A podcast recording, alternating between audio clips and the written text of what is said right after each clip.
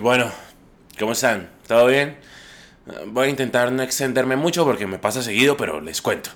Mi nombre es Santiago Poveda y ya tengo 32 años en menos de nada.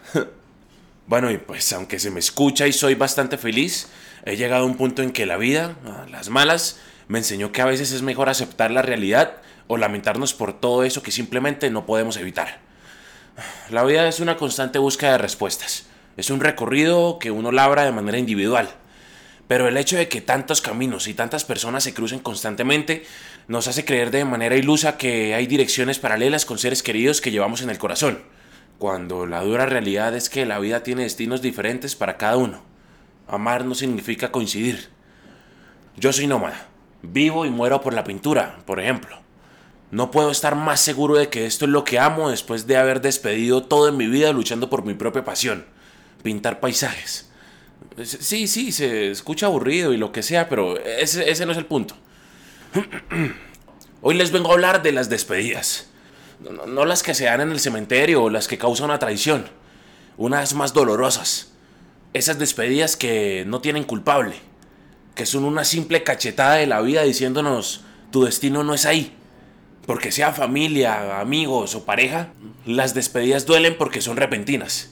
Pero si lo analizamos bien, así como al nacer sabemos que lo único escrito en nuestro destino es fallecer, el conocer a una persona nueva nos sella automáticamente a un adiós obligatorio. A veces mutuo, a veces sano, o a veces no. Ahí es donde uno cae en cuenta que temer a lo inevitable no vale la pena. Dejar de vivir por cuidarse de la muerte es lo mismo a dejar de amar por miedo a extrañar. Desde muy joven dejé mi casa buscando mi propio rumbo. Tal vez el ser tan entregado emocionalmente fue lo que me obligó siempre a depender de muchos. Pero en busca de un pequeño momento de soledad e independencia por fortalecer mi espíritu, terminé enamorándome de un estilo de vida que avanza muy rápido, que solamente me mantiene en un constante desplazamiento para andar a su paso. Una vida que, de cierta forma, muchos sueñan. Andar viajando y conociendo mientras me gano el pan. Trabajo cuando quiero y donde quiero.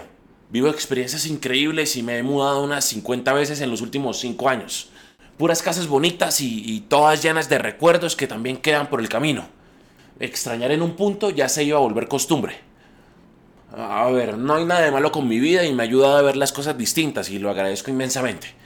Pero quiero decir que cumplir mis sueños y evolucionar a pasos ambiciosos me ha causado un común denominador en mi proceso. Decir adiós se volvió algo tan regular que la nostalgia se convirtió en entendimiento ayudándome a comprender de una vez por todas que lo que se extraña es todo eso que aquella persona despertó en nosotros. Es decir, ¿por qué extrañamos todo eso que técnicamente ya hace parte de nuestra alma?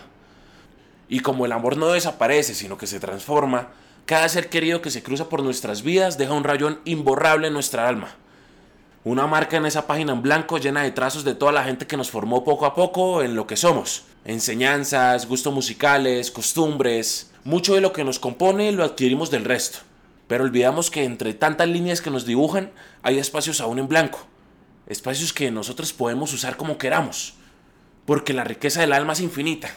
Y podemos alimentarla tanto como nuestro corazón lo desee. Por eso necesitamos valorar más nuestros espacios en blanco. Porque borrar el pasado es difícil. Pero combinar los colores de esos recuerdos y convertirlos en paisajes como los de mis pinturas, nos ayuda a estar conscientes de que así como las hojas marchitas y los pájaros coloridos forman una obra ideal, el que lastimó nuestro corazón y el que lo hizo sentir más vivo que nunca, también compone el balance de nuestra alma, ese dibujo infinito en el que cada uno es su propio artista. Lo que sí les puedo decir que he aprendido de tantas despedidas es que es mejor un adiós consciente que ser un amor ausente. O a veces también es mejor no rendirse. Eh, el corazón es relativo.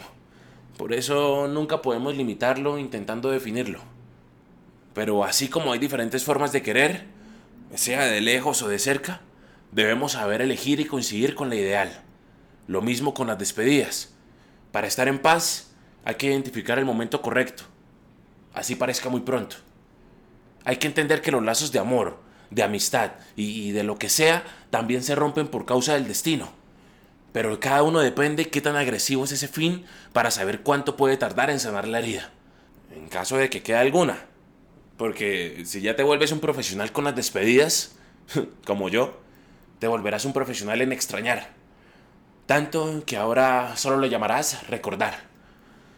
Mientras tanto, cabe resaltar que todo esto es algo relativo, pues hablo solo desde mi experiencia personal. Pero mientras sigo buscando paisajes en diversos lugares con la fe ilusa de dar con un ola que nunca tenga un adiós, yo solo sé que mi único destino seguro es el mundo. Ese que pienso seguir pintando hasta que la vida me dé. Porque entre los bocetos de mis queridos que siempre guardo para no olvidarlos y el rencor imputable que nos dejan las despedidas por causa del destino, yo solo sé que vaya donde vaya o esté con quien esté, sigo trabajando en mi obra de arte más importante, mi espíritu.